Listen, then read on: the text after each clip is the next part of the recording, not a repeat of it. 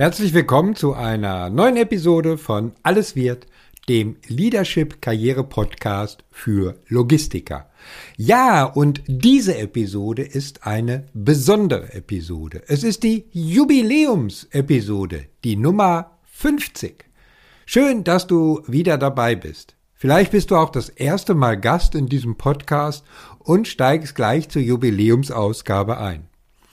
Bereits seit längerer Zeit habe ich mir Gedanken gemacht, was ich denn für ein Thema für diese besondere Ausgabe wählen könnte. Wie so häufig kam dann die Initialzündung von außen.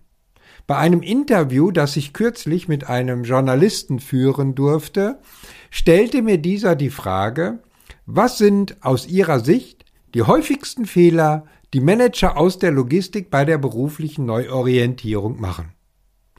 Daraufhin war mir klar, das Jubiläumsthema ist geboren. Denn viele dieser Fehler sind auch Themen, die ich in den vergangenen 49 Episoden schon einmal aufgegriffen habe. Also Grund genug für dich, auch die anderen 49 Episoden noch zu hören, falls du sie nicht schon kennst. Aber lass uns jetzt einmal einsteigen, damit ich dir die zehn häufigsten Fehler vorstellen kann. Und das Ganze startet wie immer nach dem Intro.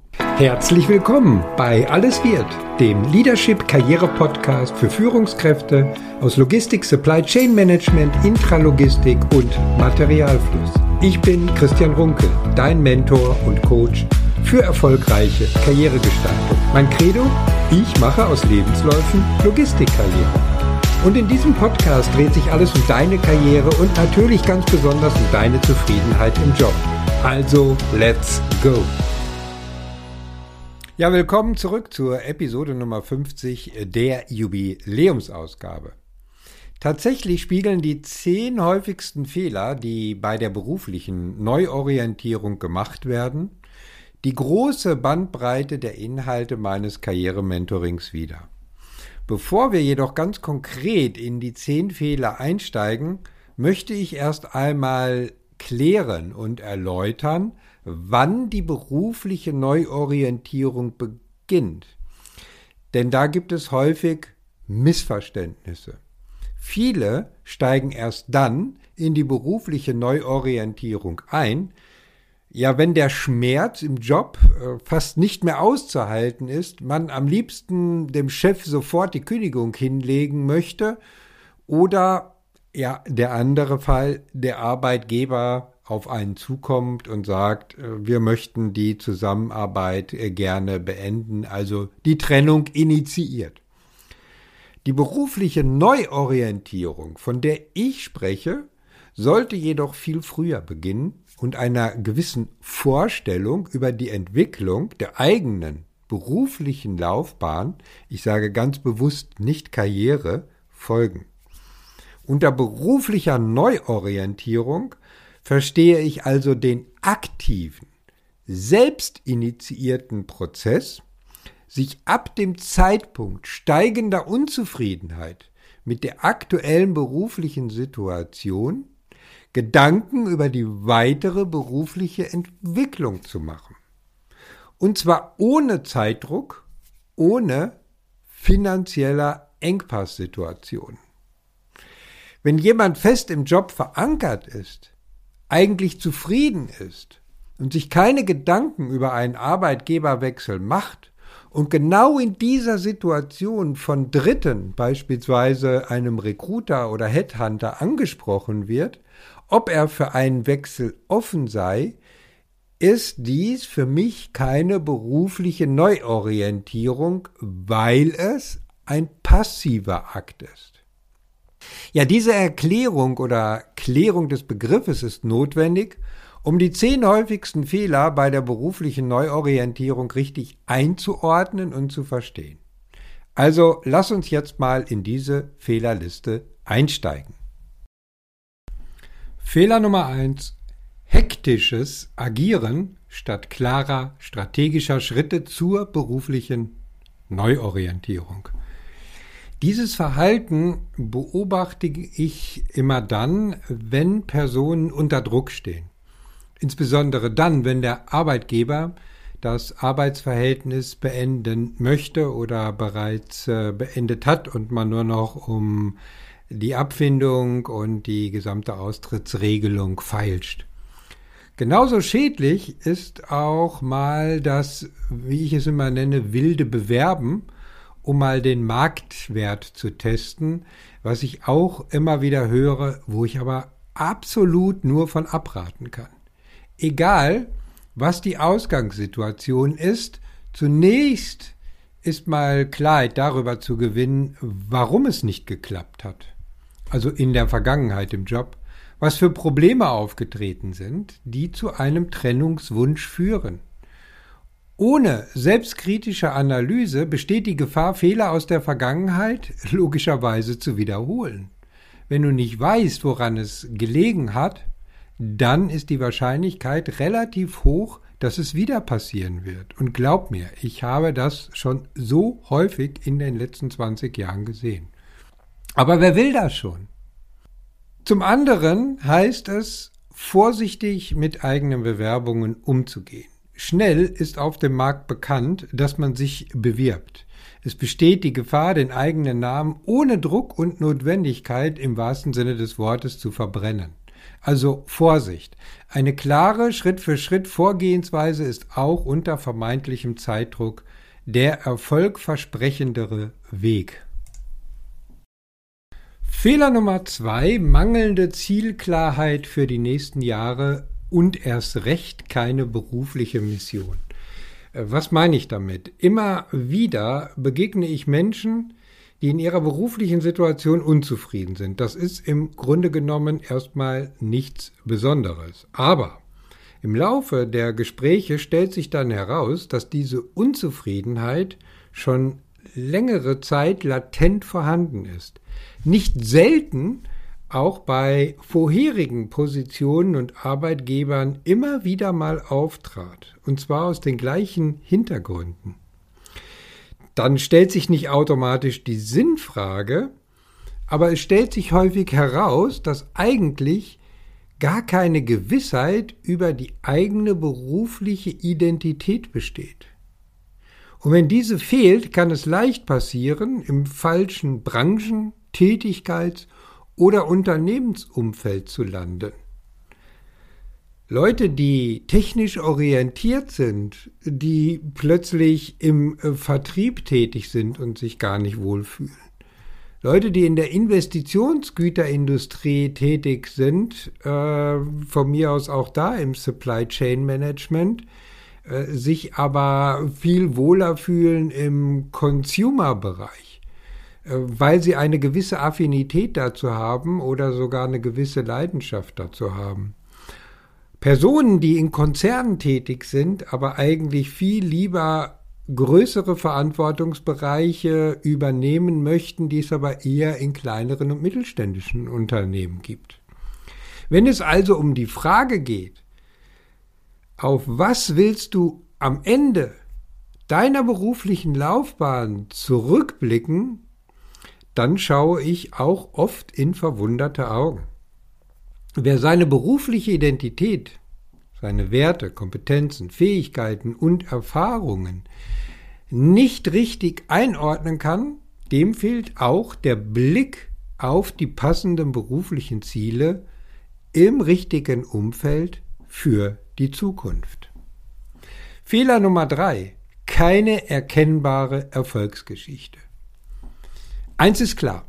Arbeitgeber wollen Manager die ihre Probleme lösen.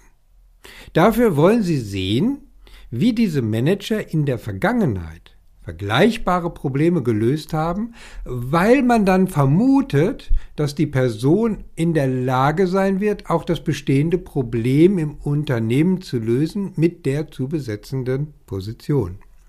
Wir sprechen dabei logischerweise häufig von Führungspositionen.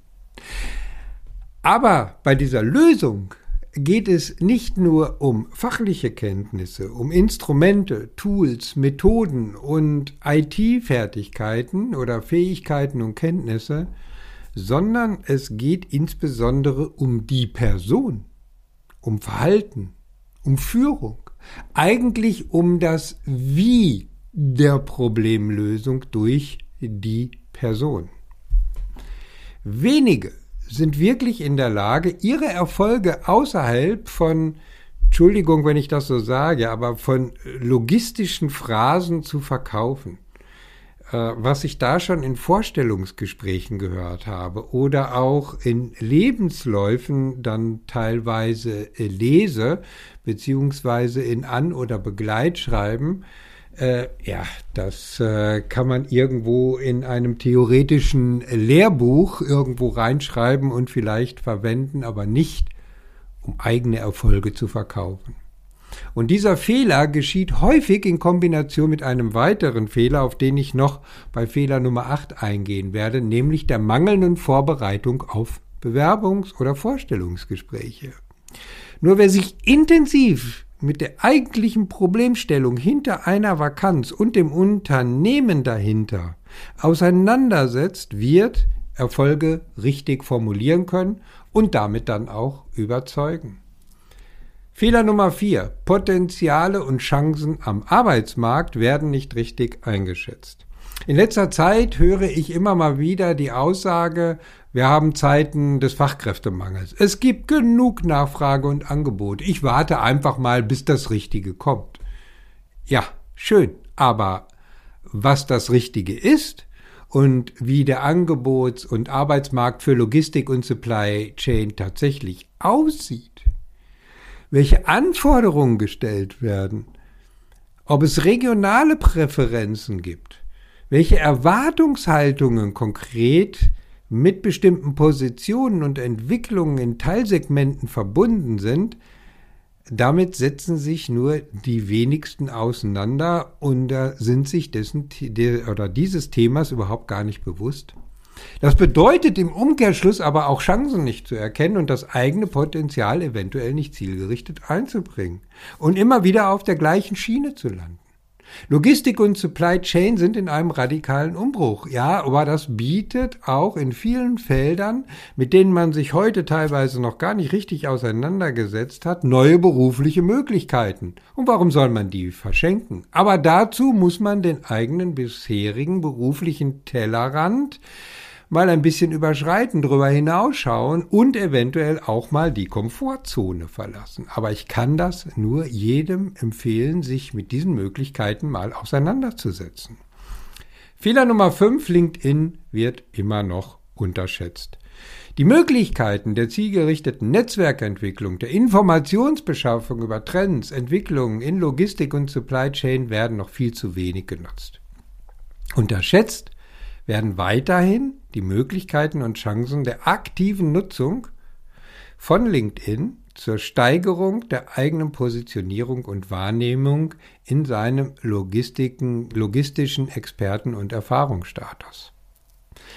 Dabei hat LinkedIn nicht nur seine Position in Richtung Jobangebote deutlich gestärkt, sondern bietet über die Netzwerkgestaltung auch den Zugang zum verdeckten Stellenmarkt. Alles fängt allerdings auch hier mit einem gut aufgebauten und ansprechenden Profil an, das wie eine 24-7 Bewerbung äh, genutzt werden kann. Fehler Nummer 6. Zu wenig Wissen im Umgang mit Personalberatern und Rekrutern. Ja, teilweise ist es wirklich erschreckend, wie die Ehrfurcht vor Personalberatern und Headhuntern immer noch riesengroß ist. Wichtig ist eine langfristige Zusammenarbeit mit professionell agierenden Headhuntern, die in der Materie Logistik und Supply Chain unterwegs und zu Hause sind, die wissen, wie der Markt tickt, die Kontakte ins Top-Management haben und Entwicklungen in Unternehmen früh erkennen können. Dabei sollte man sich vier bis fünf branchenerfahrene Headhunter heraussuchen, eine Vertrauensbasis aufbauen, ganz wichtig, und mittel- und langfristig Ziele angehen.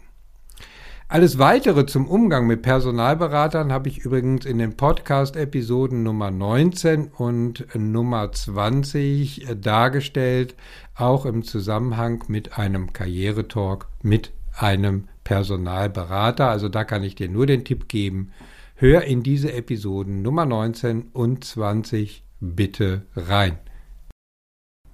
Fehler Nummer 7. Schlecht strukturierte oder mit irgendeinem Grafikschnickschnack überladene Lebensläufe.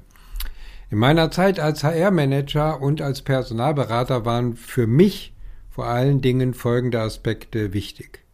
Finde ich alle Informationen, die ich zur Bewertung des Kandidaten im Hinblick auf die Anforderungen, die die Vakanz mit sich äh, bringt, tatsächlich im Lebenslauf? Heißt, gibt es eine übersichtliche Darstellung des Werdegangs, sind die Aufgabenschwerpunkte, die Erfolge bei allen Karrierestationen deutlich erkennbar, ist der CV fehlerfrei geschrieben. Eigentlich eine Selbstverständlichkeit, aber nicht immer gegeben. Ist irgendwo erkennbar, wofür der Kandidat eigentlich steht, was ihn und seine Karriere ausmacht? Sind alle Kontaktdaten auf einen Blick erkennbar? Weniger wichtig war für mich die künstlerisch-grafische Darstellung. Ja, ich nenne das wirklich so. In der Zwischenzeit gibt es ja im Netz äh, unendlich viele Vorlagen für Lebensläufe zum Download. Aber Vorsicht, die meisten davon kennen die Recruiter zwischenzeitlich alle. Deshalb bin ich ein Freund der individuellen Kreation, wie ich es gerne nenne. Vermeide zu viel grafisches Gedöns, denn das lenkt nur von den tatsächlich wichtigen Fakten ab. Wichtig zu jeder Karrierestation gehören deine Erfolge, Projekte oder Meilensteine. Natürlich gibt es noch eine ganze Reihe von weiteren Aspekten bei einer Bewerbung äh, zu berücksichtigen, insbesondere beim Lebenslauf. Aber das sind mal die wichtigsten Aspekte überhaupt zusammengefasst. Fehler Nummer 8, mangelnde Vorbereitung auf Bewerbungsgespräche oder Assessment Center. Das hatte ich vorhin im Zusammenhang mit einem anderen Fehler schon zum Ausdruck gebracht. In den gesamten 30 Jahren meiner beruflichen Tätigkeit habe ich immer wieder Kandidaten erlebt, die denkbar schlecht vorbereitet in Vorstellungs- oder Bewerbungsgespräche gekommen sind. Sie hatten sich wenig bis gar nicht mit dem Unternehmen vorher auseinandergesetzt. Sie haben sich bei der Information auf die Stellenausschreibung fokussiert, ohne diese mal genauer zu analysieren und zu hinterfragen. Sie haben sich im Vorfeld nicht über Ihre Gesprächspartner informiert. Siehe auch äh, Fehler Nummer 5, denn LinkedIn bietet fast alle Möglichkeiten hierzu, vorher Informationen auch über Gesprächspartner zu bekommen. Denn eventuelle gemeinsame Themen und Interesse mit den Gesprächspartnern zu entdecken und im Gespräch irgendwo geschmeidig einzubinden, ja, das kann das Eis zum Tauen bringen bzw. Eisberge versetzen. Sie stellen zu wenig Fragen im Laufe eines Gespräches und werden als eher passiv wahrgenommen. Und sie sind nicht in der Lage, ihre berufliche Story und ihre Erfolge in Bezug auf die Vakanz und mit ja, also mit Bezug zur vakanten Position tatsächlich zu erzählen, geschweige denn ihre Gesprächspartner auch ein Stück weit emotional mitzunehmen.